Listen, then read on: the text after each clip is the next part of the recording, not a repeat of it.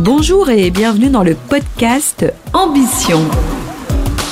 Je suis Lydia Biscry, originaire du Nord. J'ai déposé mes valises à Marseille le 1er août 2018. J'ai pour ambition d'écrire mon histoire personnelle et d'entreprendre pour être libre. J'ai fondé l'agence Vox qui permet à travers ce podcast de donner la voix à des entrepreneurs ambitieux et ambitieuses. Je produis également des podcasts pour les entreprises qui veulent partager l'expérience collaborateur et soigner leur marque employeur. Selon moi, cultiver une ambition authentique ne relève pas de l'ego, mais plutôt d'une volonté profonde de se dépasser et de contribuer positivement au monde qui nous entoure. Je vous souhaite une belle écoute et que chaque ambition inspire également la vôtre. Aujourd'hui, j'ai le plaisir d'être avec François-Alexandre Bertrand, qui est le président de Platypus Craft et également le président de l'association Blue Odyssey. Bonjour François-Alexandre. Bonjour Lydia. Euh, nous sommes actuellement dans un ancien bâtiment qui est classé euh, patrimoine historique, donc l'ancienne compagnie transatlantique. Euh, est-ce que c'était voulu d'être ici? On est à côté de la Joliette, à côté de la mer, à Marseille. Alors, être ici précisément euh, dans ce qu'on appelle le CISAM aujourd'hui, ce magnifique bâtiment qui effectivement, comme euh, vous l'avez dit, euh, a récupéré les locaux de la compagnie Atlantique. non, je ne l'ai pas fait exprès. Par contre, être à Marseille par rapport à mon métier qui est la mer, clairement, et notamment l'environnement sous-marin, ça oui, parce que Marseille, c'était et ça reste la capitale de la mer. Alors justement, par rapport à l'environnement marin, euh, cet appareil euh, révolutionnaire, cette innovation, euh, quel est son objectif? Expliquez-nous comment vous êtes arrivé à prendre cette initiative? Alors à la base, comme beaucoup de personnes, la mer était avant tout une passion. Donc moi, avant, je viens du monde du conseil, conseil en stratégie, puis ensuite j'ai travaillé en événementiel pour Publicis pendant des années.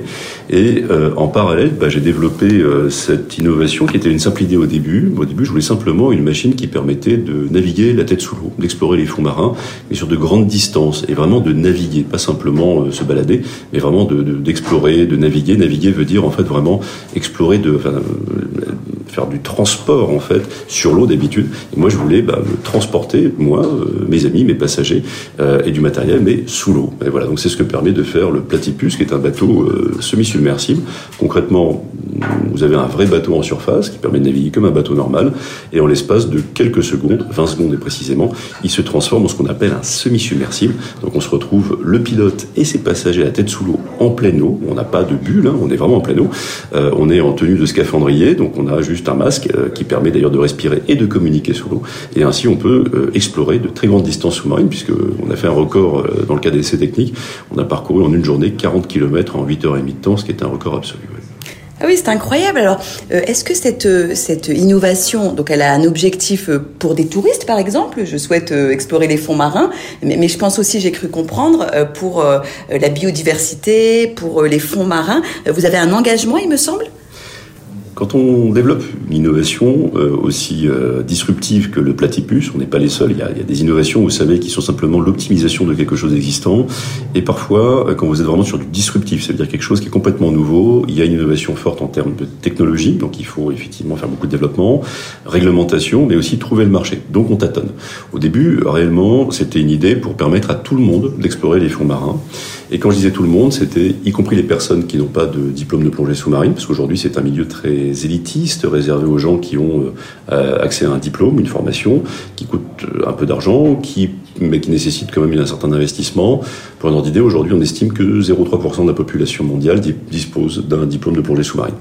Après, bien sûr, n'importe qui peut faire du palme, masque, tuba, mais c'est pas suffisant. Donc concrètement, aujourd'hui, si je dois résumer, d'un côté, vous avez euh, euh, des parachutistes, et de l'autre côté, vous avez des gens qui peuvent marcher, mais il n'y a pas de, voiture, voilà, qui permet une jeep, quoi, voilà, qui permet de se balader euh, sur de grandes distances comme ça. Nous, on a fait la jeep sous-marine. Alors concrètement, ça permet quoi? Comme vous l'avez évoqué, l'aspect touristique, bien sûr, true. N'importe qui peut explorer les fonds marins.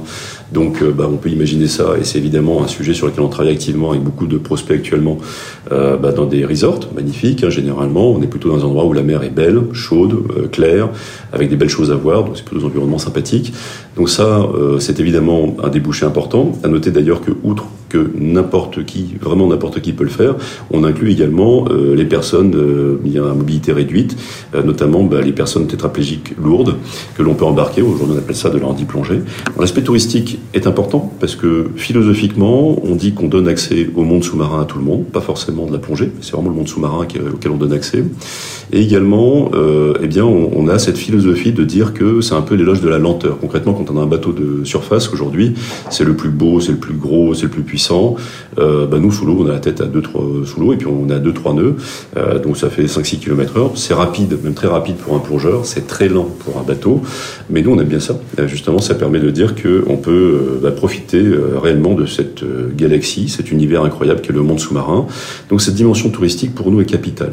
Au-delà de ça, comme le bateau, effectivement, comme vous le disiez, permet d'explorer de grandes distances sous-marines, outre l'aspect touristique, eh bien, euh, on a beaucoup d'autres usages à faire. Et ça, c'est d'un côté une conviction d'abord très personnelle, de, de, de bien comprendre l'environnement sous-marin. Moi, je suis plongeur depuis toujours, et, euh, et donc c'est évidemment un monde que j'aime, que que j'ai envie de protéger. Donc depuis toujours, j'avais une petite voix dans ma, qui résonnait, qui me disait mais que cette machine que je développais avait euh, un potentiel hors du commun, effectivement, pour euh, comprendre l'environnement sous-marin de petite profondeur. Et c'est vrai que euh, on a donc créé l'association Blue Initiative il y a un an et demi maintenant à Marseille, et cette association avait pour but de mettre en opération le platypus pour explorer les fonds marins, tant pour comprendre la biodiversité, finalement dans quel état sommes-nous exactement aujourd'hui, que également répertorier la pollution sous-marine dont on parle beaucoup, notamment les fameux plastiques, et dans l'occurrence les plastiques sous-marins. Alors, on a euh, pu démontrer, hein, on a fait ce qu'on appelle notamment aujourd'hui le proof of concept euh, du, euh, du, bateau, tant sur son côté opérationnel, pour donner ordre d'idée, la dernière on a fait Monaco-Marseille, 350 km, donc en surface, mais dont une petite centaine de kilomètres sous l'eau, 85 exactement. C'est un record absolu, puisqu'on a pu donc pendant ce, bah, ces explorations se rendre compte de l'état des fonds marins. Et là-dessus, on a euh, développé une conviction qui est très forte. Euh, la conviction que la mer a besoin d'être protégée comme l'environnement au sens large du terme, ô combien. Maintenant, on essaye de mesurer aussi les choses. Ça veut dire concrètement, là, on, a une approche un peu différenciante euh, bah, de ce qu'on entend d'habitude. Nous, on clame au effort que depuis 30 ans, euh, les fonds marins euh, vont mieux. En tout cas, sur le parcours qu'on a pu étudier. Ah bah ça, ça, fait, ça fait plaisir d'entendre un discours optimiste parce que là, autour de moi, j'entends plutôt des personnes très sceptiques, on appelle un peu les climato-sceptiques, sur ce qui se passe dans l'environnement. Ça fait du bien. Alors, les problématiques environnementales euh, sont réelles, les problématiques de climat sont réelles, les problématiques liées à la mer sont réelles, euh, et les enjeux sont graves. D'ailleurs, on va tout de suite poser euh, les, débats. On, on, estimait il y a, l'année dernière qu'on était à 14-15 millions de tonnes par an de plastique déversé dans les océans. D'ici 15 ans, on estime que ça sera plutôt 30 millions. Donc, quoi qu'on fasse, hein, donc ça veut dire que quoi qu'on fasse, on va doubler la quantité de plastique annuelle qui tombe dans les océans. C'est donc un enjeu majeur. Néanmoins, nous, ce qu'on a pu constater, et c'est ça qu'on souligne, c'est que sur le parcours Monaco-Marseille, ce qu'on a pu constater, tous les dispositifs depuis 30 ans qui ont été mis, euh, de type euh, les efforts, hein, euh, assez nombreux. On dit tout le temps que rien n'a été fait. Et je n'aime pas quand on dit ça, c'est faux. Il y a eu beaucoup de choses qui ont déjà été faites, beaucoup d'efforts qui ont déjà été faits. Et autant c'est important de souligner quand on ne fait rien et ce qui va mal, oh oui, au combien. Et effectivement, il y a beaucoup de problèmes malheureusement. on est là pour les, dénoncer aussi. Mais à côté, quand on voit que grâce aux efforts qu'on a pu faire, ça va mieux, il faut le dire. Et on le dit pas assez. Et depuis 30 ans, bah, il y a la biodiversité sous-marine s'est reconstituée de façon incroyable entre Monaco et Marseille. Euh, pas partout, hein, il y a des endroits c'est catastrophique. On peut dénoncer Golfe Juan, on peut voir les, les arrachages de Poséidon les îles de l'Érins, euh, sur un certain côté de la Ciotat.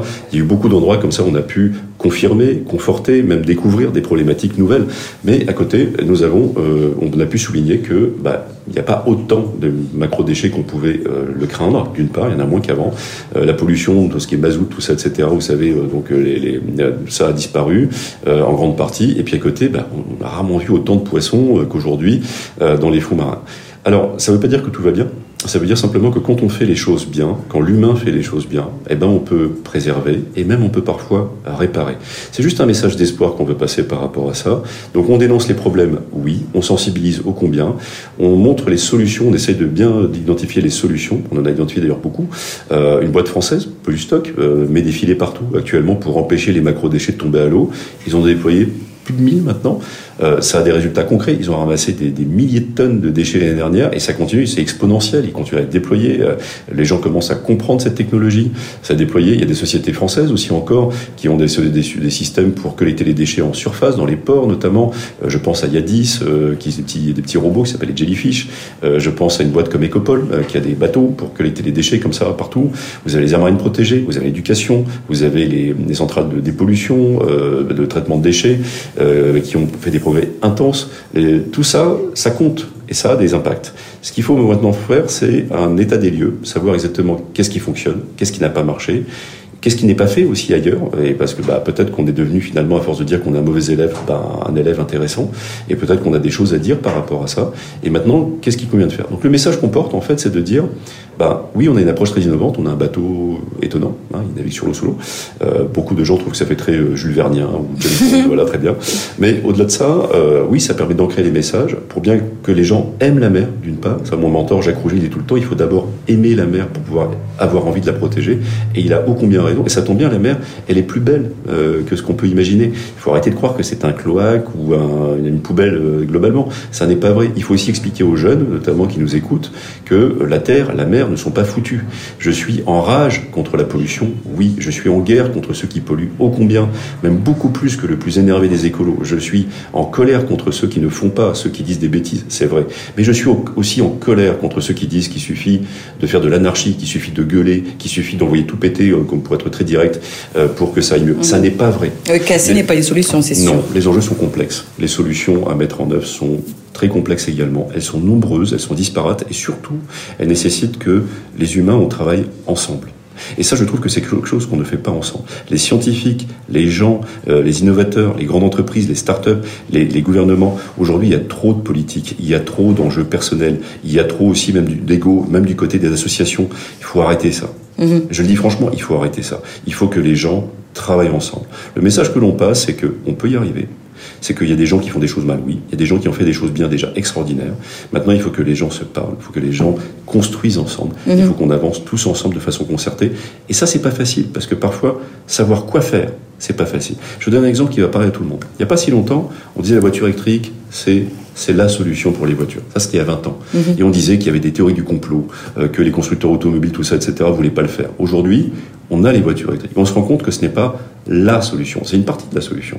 Mais donc, qu'est-ce qu'il faut faire concrètement? Des voitures éthanol, limiter le nombre de voitures, peut-être développer d'autres moyens de transport. C'est pas si facile. C'était pas juste un claquement de doigts en disant il suffit de mettre de l'argent et de changer les choses. Ça n'est pas vrai.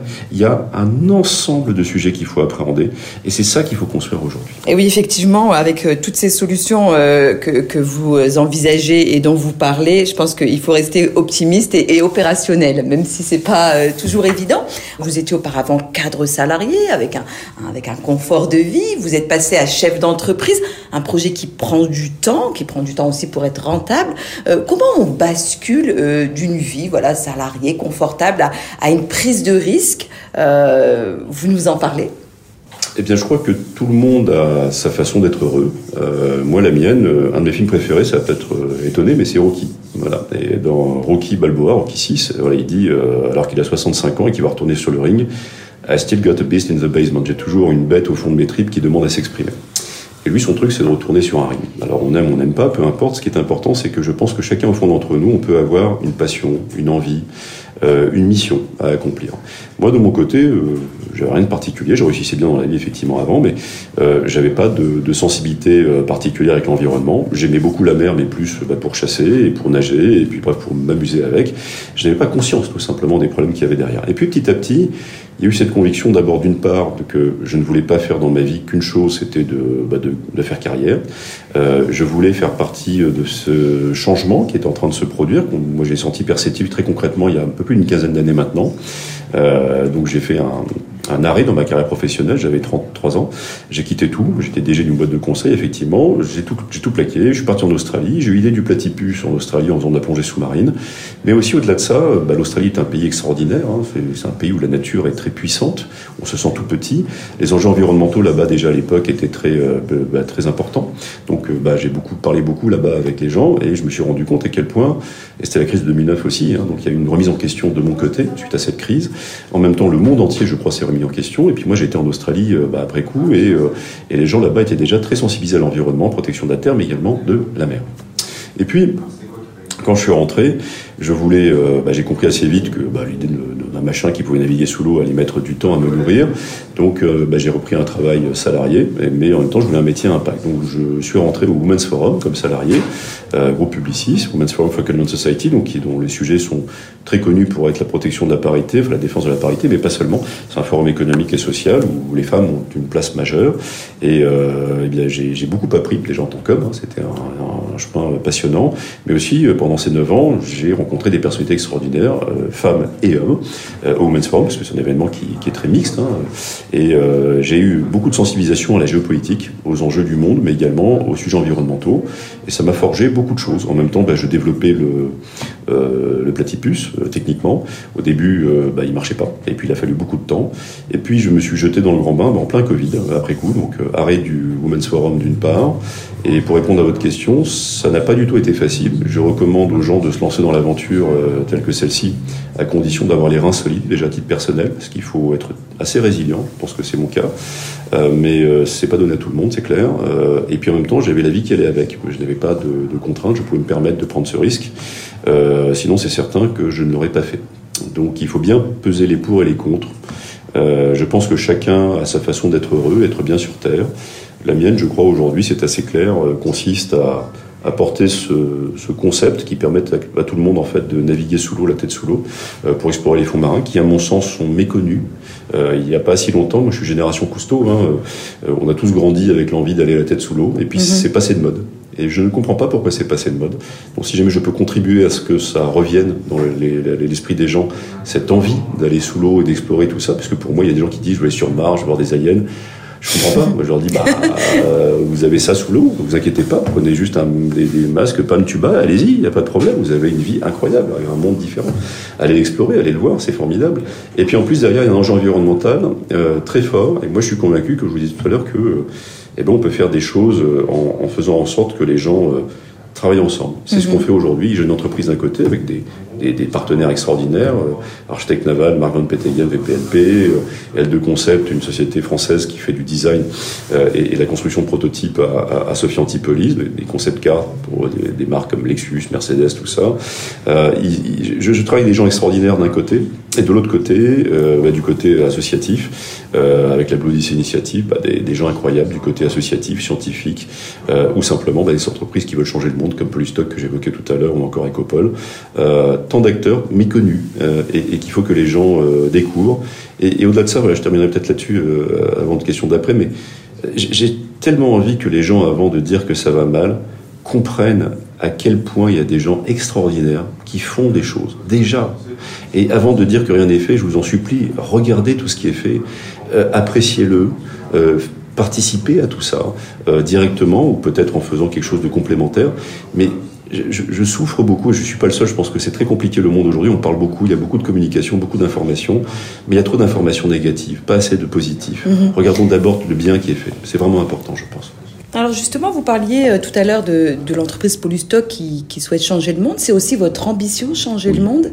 Et puisque vous dites que vous aimeriez que les, les, personnes soient sensibles, prennent conscience et puis euh, participent à ça, comment aujourd'hui, euh, que ce soit moi, le voisin, un chef d'entreprise, un salarié, une, un retraité, peut contribuer finalement euh, à, à, ce type d'initiative concrètement? Comment on peut faire à notre Alors, échelle? Tout le monde peut contribuer. Après, comme vous l'avez évoqué, ça dépend de son rôle dans la société, de sa fonction. Alors typiquement, les enfants sont capitaux, il faut les éduquer. Et donc, euh, bah, même les enfants peuvent faire changer le mindset de leurs parents. Donc, euh, d'où l'importance aussi de, se concentrer sur l'éducation des enfants.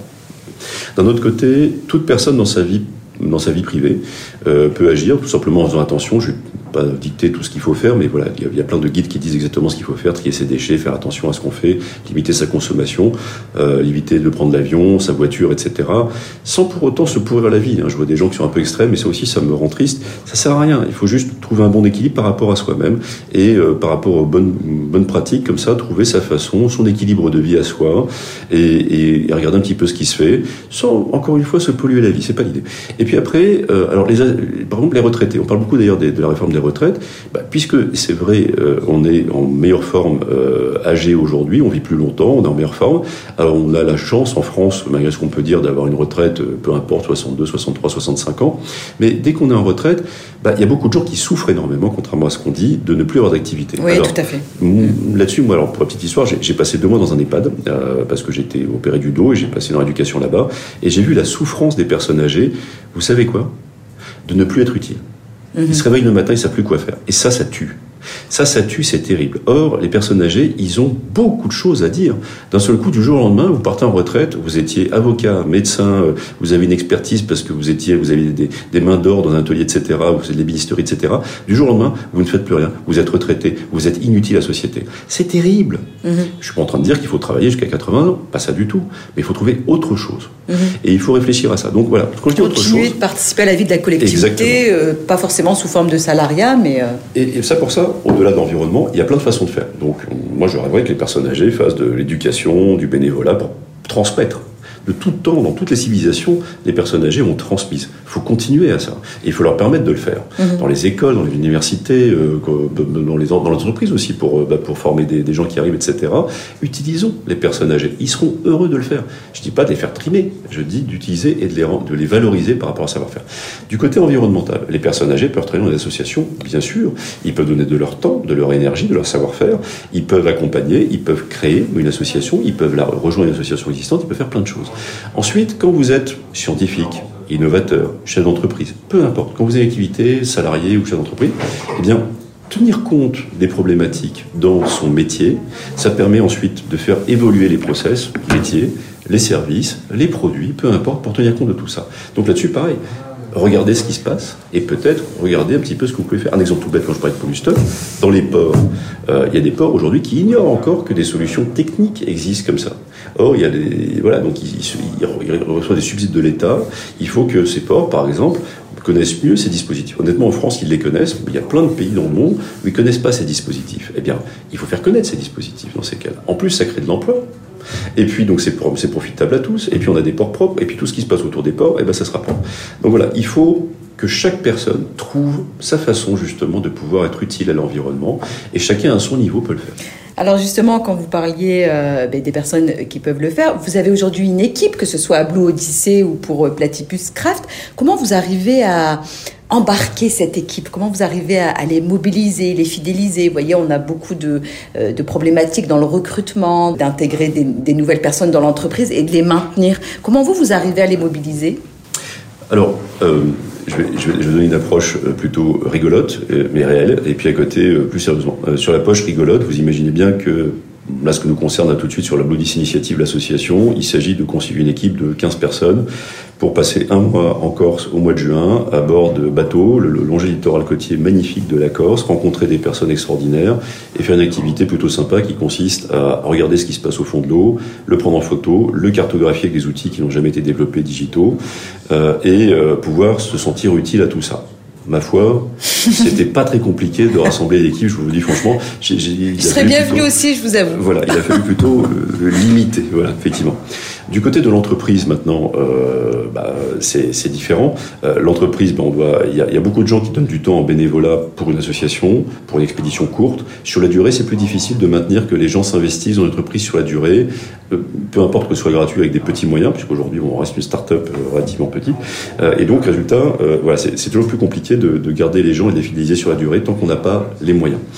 Là-dessus, euh, je dirais que euh, la partie euh, levée de fonds aujourd'hui simplement nécessite qu'on ait des moyens. Si on a un problème industriel en France, je vais, je vais, je vais être assez clair sur le message, c'est qu'on est trop habitué à développer des startups dans le digital en France depuis une vingtaine d'années. Dans l'industrie, on a perdu l'habitude. On parle beaucoup du nucléaire, on a du mal à maintenir la part nucléaire parce qu'il faut d'expertise, etc. Dans l'industrie, en général, le problème est flagrant. Et si jamais on a du mal, c'est parce qu'on est habitué à avoir des startups dans le digital où c'est facile, et je pèse mes mots, je viens du monde du digital, hein. j'ai passé 9 ans dans les systèmes d'information, mais c'est vrai que c'est une chose de faire des codes, du digital, une application, un site web, etc. C'est un peu autre chose de faire un produit complexe techniquement qui fonctionne. Et donc, euh, et ça relie avec ce que vous dites, euh, voilà, il faut que notre façon d'investir en France revienne à un mode industriel qui est plus lent, qui est plus risqué euh, que celui justement du mode digital. Le mode digital, c'est j'ai une idée, je récupère des technologies existantes, j'optimise, je mets sur le marché le plus rapidement possible, je, j'ai des clients parce que bah, c'est facile à avoir, puis après j'optimise en cours de route et les premiers clients c'est pas grave, ils, si jamais ils se cassent la figure parce que ça coûte pas cher, on prend pas des risques énormes. Là on parle par exemple typiquement dans mon cas de figure d'un bateau qui embarque des gens sur l'eau, sous l'eau et parfois sur de grandes distances. Mhm. Moi je mets pas sur le bateau, sur la place du marché aujourd'hui un bateau à vendre qui n'est pas parfaitement abouti. Moi, je vais être clair, mon, objectif, c'est d'avoir le Tesla des mers. moi, c'est Platypus Craft demain. C'est un bateau, là, on voit le prototype aujourd'hui qui est sur l'eau, qui est sous l'eau, qui fonctionne. Mais demain, mon bateau de série, c'est un bateau éco-responsable, qui est propulsé à l'électrique, parfois jusqu'à 30 nœuds, donc extrêmement rapide, à l'essence si, si, besoin. Quand on est à l'essence, à l'éthanol, euh, qui est construit de façon éco-responsable, qui est un excellent bateau de surface, qui sera capable en termes de design, d'ergonomie, de finition, de, de, confronter les meilleurs acteurs du marché, et en plus, il va sous l'eau, quel que soit l'état de la mer. Pour arriver à ça, Déjà, ce qu'on a fait, c'est un miracle. bah, ça fait dix ans. Euh, c'est pas rien. Euh, on a, je pense, énormément innové. Euh, on a pu prouver que les solutions fonctionnent vu que le bateau actuel, bah, il fonctionne. Hein, et, combien, puisqu'on fait des opérations avec. Mais voilà, là derrière, bah, moi, je lève 5 millions d'euros. Voilà, je le dis franchement. Sur 5 millions d'euros, on va mettre énormément d'argent dans le développement du bateau final. Il faut que ce bateau soit parfait, qui répond aux enjeux du marché. Il faut avoir les moyens de le commercialiser, de le faire connaître en France, mais également à quatre coins de la planète, parce que le marché, il n'est pas en France. C'est un endroit chaud, tempéré, avec une mer belle, etc. Donc c'est les quatre coins de la planète, donc il faut le faire connaître. Ça coûte de l'argent. Comme derrière, on a des potentiels hors du commun par rapport à ce concept et qu'on veut intrinsèquement développer, et eh bien en avant. Donc concrètement, on a développé non pas un produit innovant, mais un concept complètement nouveau. Donc, il faut développer ses moyens. Ça revient à la question que vous posiez tout à l'heure, c'est que bah, la question, voilà, pour euh, recruter, moi je veux des gens qui correspondent à ce niveau d'exigence du bateau, du marché, qui ont un instinct d'innovation, etc. En France, euh, on ne le dit pas assez, on a des gens extraordinaires. Si jamais je suis en France pour construire, pour développer, c'est parce que l'expertise qu'on a sont fabuleuses. Dans la, dans la mer, on a une expertise de plongée, de conception de bateau incroyable. Il faut pas le négliger. Maintenant, ce sont des gens qui ont besoin de manger. Ce sont des gens qui ont, qui ont besoin d'avoir une perspective. Et pour ça, donc, que ce soit moi ou tous les acteurs, justement, du monde du nautisme ou de la blue economy, comme on l'appelle aujourd'hui, c'est la blue economy, c'est l'économie de la mer éco-responsable, eh bien, euh, ça, ça nécessite des moyens. Donnons-nous les moyens, justement. Et grâce à ça, oui, on peut recruter. Moi, j'ai eu des personnalités incroyables qui sont passés dans ma boîte. Euh, mais ben, j'ai pas eu les moyens de les garder. Donc aujourd'hui, euh, bah, je lève les fonds pour avoir les moyens de garder une équipe de 15 personnes. Et là, je vous garantis que ces gens-là vont rester et puis que dans deux ans, ils sont 50, etc.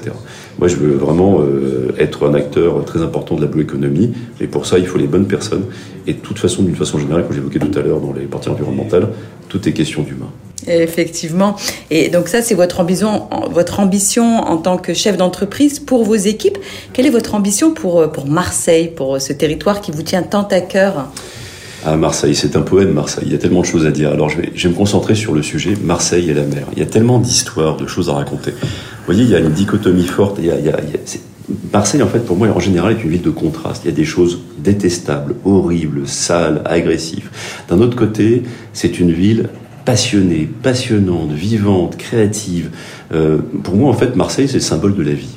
Voilà, c'est vivant. C'est un endroit qui est très vivant. C'est bourré d'énergie.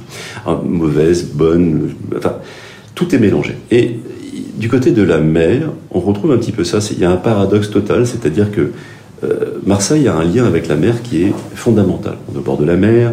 Euh, Marseille a été découvert par des Grecs, donc euh, bah, des, des, phocéens, d'où la cité phocéenne. Hein, donc il y a ses racines grecques. Je suis d'origine grecque moi-même, donc voilà, forcément ça me Ah d'accord. Voilà. Il y a également, bah, il y a, y a l'histoire de la plongée et de la mer à Marseille. Mais l'histoire de la plongée, bah, Cousteau, c'était à Marseille. La, la, la, naissance de la Comex, c'était à Marseille. Il y avait sur les Calanques, il y a, il y a ce, ce littoral magnifique. Tout ça, c'est absolument extraordinaire. Et, en fait, ce qui est, curieux, c'est que si jamais la mer et Marseille sont intimement liés, eh bien, il n'y a pas cette mise en avant de ce patrimoine extraordinaire de, la mer et de Marseille. Pour moi, Marseille est la capitale de la mer. Il y a un projet euh, qui s'appelle Marseille, capitale de la mer, mais ça va au-delà de, de ça. C'est-à-dire qu'il faut rappeler le patrimoine historique de la mer et de Marseille. Il faut rappeler à quel point la mer est importante pour Marseille aujourd'hui, au niveau touristique, mais également en général. Euh, la partie environnementale est fondamentale. On se plaint souvent de la qualité des eaux, mais quel côté, oui, il y a des problèmes, mais d'un autre côté, regardez à quel point elle est belle aussi. Euh, et puis le futur. Alors le futur. Et ça, voilà, par rapport à Marseille, moi, quel autre endroit en France je pouvais rêver de mieux pour Platypus que d'être, ou pour vous le disiez, que d'être à Marseille. Vous avez des plongeurs, vous avez des gens sensibles à, la mer, vous avez la CMA-CGM, euh, vous avez euh, bah, tout cet écosystème de la plongée, de la mer, de la protection environnementale, aussi tout cet écosystème qui, euh, bah, de l'entrepreneuriat aussi qui est ici, bon, dans notre cadre actuel. Donc tout ça fait que Marseille, what else? Comment pouvais-je aller ailleurs pour ma société ou pour une association que Marseille? Néanmoins, pour moi, il y a un travail énorme à faire pour valoriser ce patrimoine, le concerter et faire en sorte que ça fonctionne. Euh, et aujourd'hui, tout reste à faire à Marseille pour ça. Donc, euh, bah, nous, on espère euh, devenir un acteur bah, très important de la mer à Marseille pour valoriser le patrimoine touristique. J'espère avoir des platypus qui permettront de voir les calanques, bien évidemment, pour voir ce qui se passe sous l'eau, avec à la fois ce qui est moche, mais également ce qui est beau, faut pas l'oublier. et puis, à côté, également, faire en sorte que l'on mette en valeur ce patrimoine. Un exemple, il y a un projet que j'aime beaucoup qui s'appelle Immersium. C'est un, musée de la mer. rappeler à quel point la mer et Marseille ont une histoire riche, fondamentale. C'est un projet que je souhaite énormément voir aboutir. Un autre, c'est Odysseo, pour avoir une vision prospective de, justement du futur de la mer à Marseille, etc. Faisons-le, n'attendons pas. Un petit message que je passe comme ça auprès de la CCI, de la mairie de Marseille, de la métropole, la région, tout le monde. Euh, il faut que tout le monde s'accorde à, pouvoir pousser à ça. Ça manque terriblement. Je, terminerai juste en disant que il y a eu euh, cette aventure extraordinaire, vous savez, de, de, la culture à Marseille. Marseille est devenue la capitale de la culture, avec le Mucem, tout ça, etc. Quel succès depuis 15 ans. Quel incroyable changement. Eh bien, il faut faire la même chose pour la mer et Marseille. Vraiment, c'est capital. Et c'est un gâchis. Alors, faisons-le. en tout cas, le message euh, est lancé. Euh, avec tout ce parcours riche, euh, vous avez probablement rencontré des échecs. Comment vous les avez dépassés? Est-ce que vous nous partagez une anecdote, un échec qui a été compliqué, mais que vous avez réussi à dépasser? En tant qu'entrepreneur, hein, notamment. Oui, alors il n'y a pas longtemps, quelqu'un m'a dit que j'avais l'air très à l'aise et que donc dans ma vie, tout devait être facile. Alors, je vais modérer ô combien ça. Je suis passé par des phases. Euh, moi, j'ai attendu l'âge de 45 ans pour être totalement ruiné, pour savoir comment j'allais manger à la fin du mois, comment j'allais euh, me loger à la fin du mois. Euh, j'ai vécu bah, des difficultés terribles parce que je me suis retrouvé du jour au lendemain, comme vous le rappelez tout à l'heure, toute ma vie. J'ai eu, de la chance, c'est vrai, et avec bah, des très bons revenus, c'est vrai. Bah, je me battais pour ça, hein, mais ça, ça roulait, donc je gagnais très bien ma vie, que ce soit d'ailleurs dans le conseil en stratégie ou après chez Publicis pour le Women's Forum. J'étais quelqu'un de sécurisé, de confortable. je n'avais pas d'enjeu. Et puis, euh, j'ai attendu donc l'âge de 45 ans pour avoir ces difficultés euh, financières terribles, euh, ce qui fait que ça m'a permis de prendre énormément de recul. Pour surmonter ces difficultés, il n'y a pas 36 façons de le faire. D'abord, il faut résister. Donc souvent, on loue, pour les gens qui me connaissent, ma résilience. C'est vrai que j'ai dû surmonter beaucoup de difficultés, pas seulement financières. Vous l'imaginez, hein, vous quittez euh, bah, cette place-là, vous perdez des amis, vous perdez des gens autour de vous, vous perdez non seulement euh, de l'argent, mais également une certaine situation sociale. Vous n'êtes plus vu de la même façon. Il a fallu en même temps que j'ai des difficultés personnelles, des difficultés de santé. Euh, tout ça, j'ai affronté tout ça en même temps. Alors, j'ai serré les dents, j'ai surmonté ces difficultés, je crois, avec beaucoup de courage, mais également derrière, j'ai été bien entouré. Voilà. Si je dois résumer, je pense que la clé, elle est là, c'est ce qu'on a au fond des tripes, mais également euh, le fait d'être bien entouré. Et là, il faut des gens qui vous comprennent, pas des gens qui vous jugent, des gens bienveillants, des gens qui peuvent comprendre ce que vous traversez et euh, qui peuvent vous apporter euh, du soutien. je terminerai pour quelqu'un qui se reconnaîtra, c'est un de mes meilleurs amis aujourd'hui qui est marseillais, il se, trouve que c'est le père de mon stagiaire, donc il se reconnaîtra très facilement comme ça. Mais c'est quelqu'un qui, dans cette période difficile, ne m'a pas jugé, ne m'a pas donné d'argent, mais il a toujours été présent, il m'a toujours accompagné, a été bienveillant, toujours disponible. À aucun moment je me suis senti jugé par, euh, par lui. Il a toujours été euh, bienveillant et m'a accompagné, m'a donné des bons conseils. Et ça, euh, des gens comme ça autour de soi, c'est capital dans des périodes difficiles. En tout cas, ce qui est sûr, et je termine peut-être là-dessus, c'est que quand on a un projet au fond des tripes aussi dingue que le mien, parce que c'est vrai que c'est un projet dingue, il faut le dire, euh, il faut se forger une conviction, et après il faut lutter contre ce que les gens vont vous dire. Moi, je ne veux pas compter le nombre de personnes qui m'ont dit que plus, comme vous le disiez, j'avais une bonne situation. Alors les gens disaient, mais pourquoi tu t'entêtes avec ce projet complètement fou, qui ne mène à rien, c'est stupide, euh, un bateau qui, qui, qui, se balade la tête sous l'eau, mais qui est d'idée, dans l'environnement, c'est pas ton sujet, de toute façon, il y a plein de gens qui font ça beaucoup mieux que toi, des scientifiques, etc. Bref, il y a eu des milliers de personnes qui sont passées depuis dix ans euh, pour m'expliquer à quel point je n'avais aucune raison et qu'il fallait que je lâche. Dans ma vie personnelle, dans ma famille, dans mes proches, mes amis. Euh, Et comment on fait pour, euh, pour résister à ça ou pour euh, essayer de, de, dépasser ça en fait? Parce qu'on reste humain quand même, on a des émotions, donc quand on nous dit ça, c'est quand même dur, on peut se remettre en question. C'est dur. Quand on ne croit pas en nous, surtout notre famille, nos bah, amis. Bah, je me suis beaucoup remis en question, je me suis posé beaucoup de questions. Alors je crois qu'au fait, fait, assez rapidement, j'ai développé, enfin assez rapidement, au fur et à mesure de ma vie, moi j'ai commencé dans le conseil, le conseil on écoute beaucoup. Et en fait, voilà, depuis quelques, je dirais depuis 7-8 ans, vraiment c'est comme ça. J'écoute tout le monde, beaucoup plus qu'avant d'ailleurs. Mais par contre, je prends mes décisions moi-même. Je prends en considération absolument tout ce que, tout ce que les gens disent. J'écoute. Ce qui d'ailleurs est curieux, parfois les gens croient que je suis malléable. Et en fait, pas du tout. J'écoute tout le monde. On peut me faire changer d'avis, mais c'est pas parce que quelqu'un va me demander de changer d'avis, ça sort de question, mais parce que de ce que j'aurais entendu, euh, de ce que j'aurais pu comprendre, et eh ben je vais me forger mes propres convictions. Ma conviction assez rapidement avec ce bateau était de dire que c'était cool de se balader à tête sous l'eau. Euh, ce qui a été, il y a eu un avant et un après quand j'ai essayé le bateau la première fois en 2015. La première fois qu'il a marché, c'est 2009, c'est l'idée. 2013, on le met à l'eau. 2015, il marche. Donc déjà, il y a six ans qui sont passés. C'est votre plus belle réussite, ça? C'est oui, votre plus belle victoire. Mais ça a été gâché parce qu'une heure après, il tombe en panne. Ah mince. il a fallu encore euh, un an et demi pour le refaire marcher. Mais donc oui, j'ai tout eu. Hein. Euh, coque cassée, bras cassés, électrocution. Enfin, j'avais dépassé par des trucs terribles évidemment. Mais euh, oui, c'est ce moment où j'ai pu naviguer la tête sous l'eau où je me suis rendu compte que c'était bien. Mais le problème, c'est que le problème, c'est que justement, comme le bateau était cassé, moi, je me suis rendu compte que c'était bien. Mais le temps de le refaire marcher pour le faire à des potentiels clients, des potentiels investisseurs et aller de l'avant, ah ben, il a fallu un peu plus de temps. Et, euh, à l'époque, oui, euh, j'ai voulu arrêter. Mhm. Clairement. Et pourtant, c'est le moment où j'étais convaincu que c'était la bonne idée. Et, et, comment vous avez dépassé ça, du coup, au moment où vous vouliez vous arrêter Qu'est-ce qui s'est passé? Ça venait de vous Ça venait de quelqu'un pour continuer malgré tout? Ça semblait stupide, je crois que j'ai eu un signe. Euh, vous êtes croyant?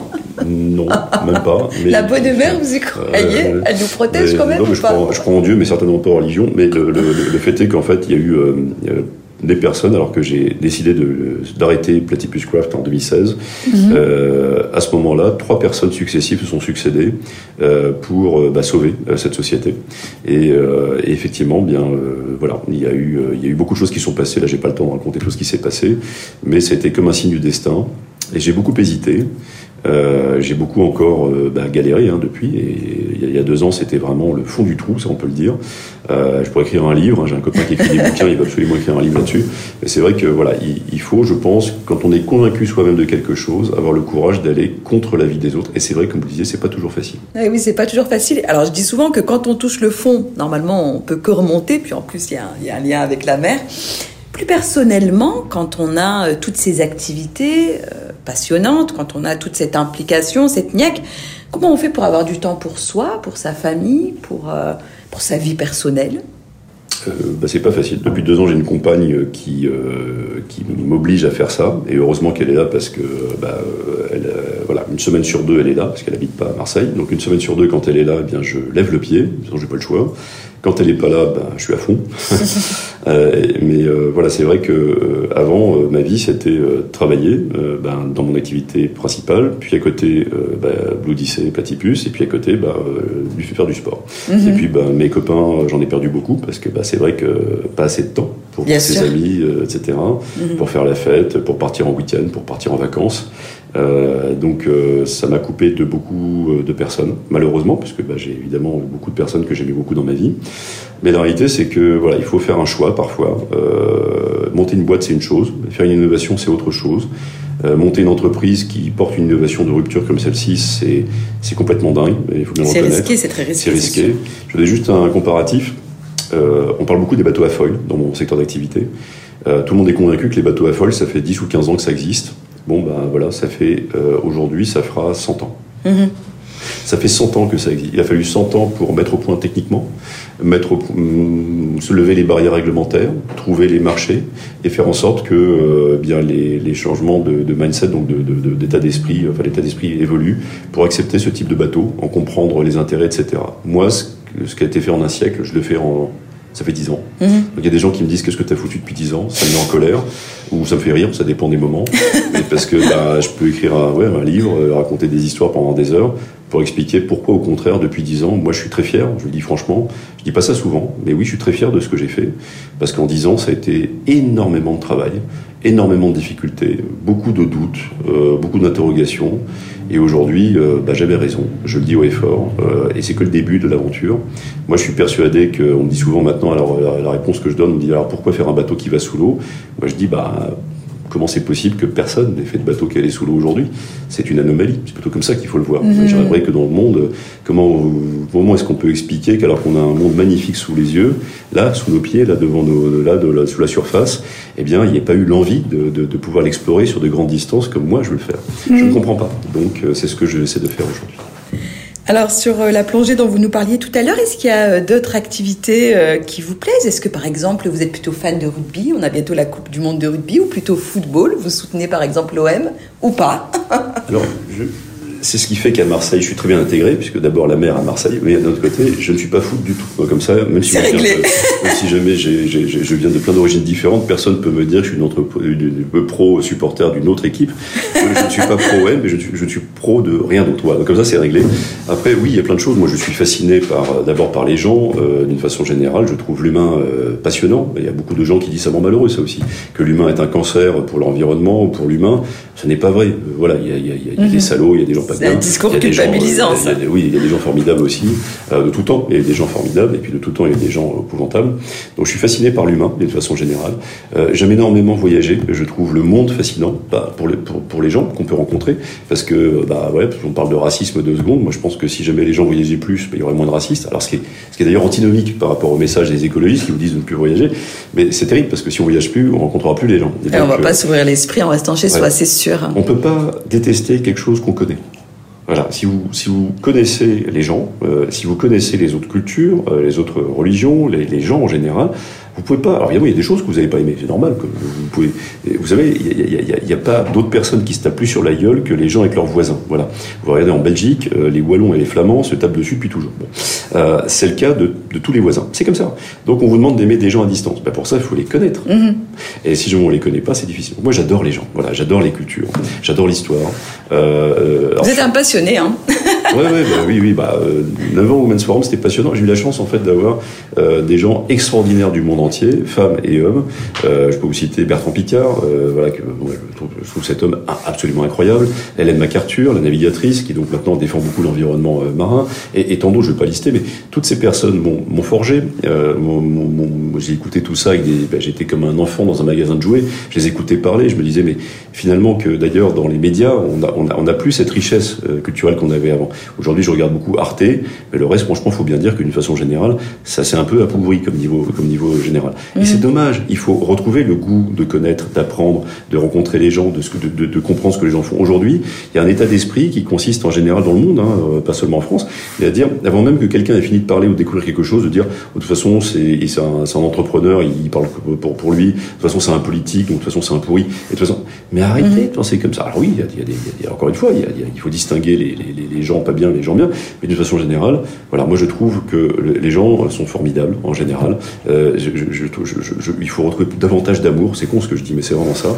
Et puis aussi, bah, sur la partie nature, bah, moi je peux me retrouver des heures devant un feu de cheminée, deux heures devant, euh, devant la mer, euh, des heures dans un bout de désert, euh, sur une plage. voilà, regarder l'environnement, ça me fascine. L'une des expériences, je parlais tout à l'heure en rigolant, d'explorer les fonds marins, c'était comme explorer un monde extraterrestre. Il y en a un autre, hein, c'est la forêt vierge. Voilà, moi j'ai grandi au Gabon, je suis retourné, j'avais 23 ans, donc voilà. Et à 23 ans, quand j'ai terminé de bosser là-bas, je suis parti en expédition dans la jungle. Je peux vous garantir que euh, rentrer dans la jungle, euh, jungle, jungle, là, pas la forêt, euh, bah, c'est pas la peine d'aller encore une fois sur Mars ou autre pour voir, mhm. pour voir un monde extraterrestre, c'est autre chose. Voilà, moi je voudrais que les gens voyagent plus, aiment davantage la nature et arrêtent de croire que, je sais pas moi, que, que, que, que, tout est foutu. Mhm.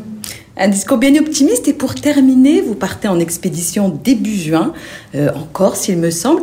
Qu'est-ce qu'on peut vous souhaiter pour cette expédition, François-Alexandre, à vous et, et, la team avec laquelle vous partez?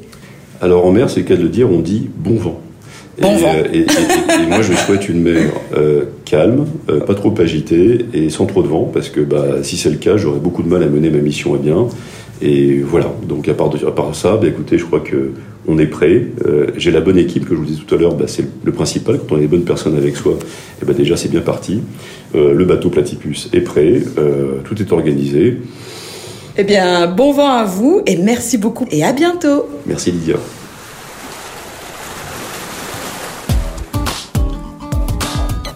Merci d'avoir écouté ce 40e épisode qui clôture la saison 3 du podcast Ambition.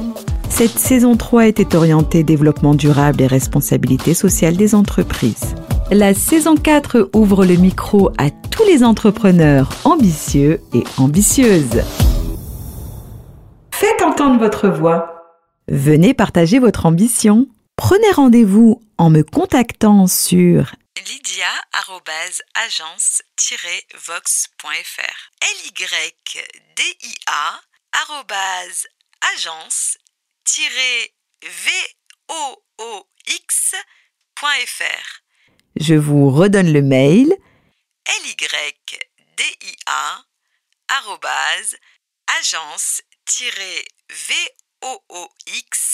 voxfr On se donne rendez-vous dans 15 jours. D'ici là, prenez soin de vous.